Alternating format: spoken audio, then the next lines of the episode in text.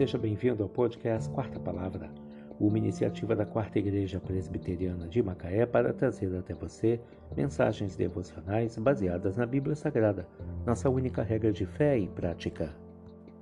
Nesta sexta-feira, 2 de setembro de 2022, veiculamos a quarta temporada, o episódio 302, quando abordamos o tema Aprender é melhor do que falar bobagem. Mensagem devocional de autoria do Reverendo Hernandes Dias Lopes, extraída do devocionário Gotas de Sabedoria para a Alma, baseada em Provérbios 18, verso 2. O insensato não tem prazer no entendimento, senão em externar o seu interior. Os lerdos em aprender são apressados para falar. Aqueles que cessam de aprender são os mais afoitos em abrir a boca. O tolo não se interessa em aprender, mas só em dar suas opiniões. Em vez de abrir sua mente para receber instrução, o insensato abre seus lábios para expor seus pensamentos. O sábio sabe que tem muito a aprender. Seus ouvidos estão atentos à instrução. Ele tem pressa para buscar o conhecimento.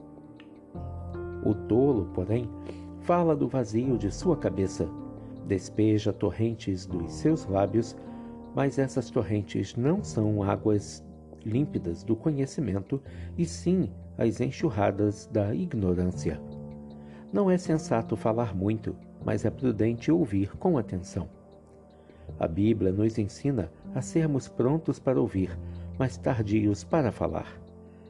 Deus nos fez com duas conchas acústicas externas e apenas uma língua amuralhada de dentes.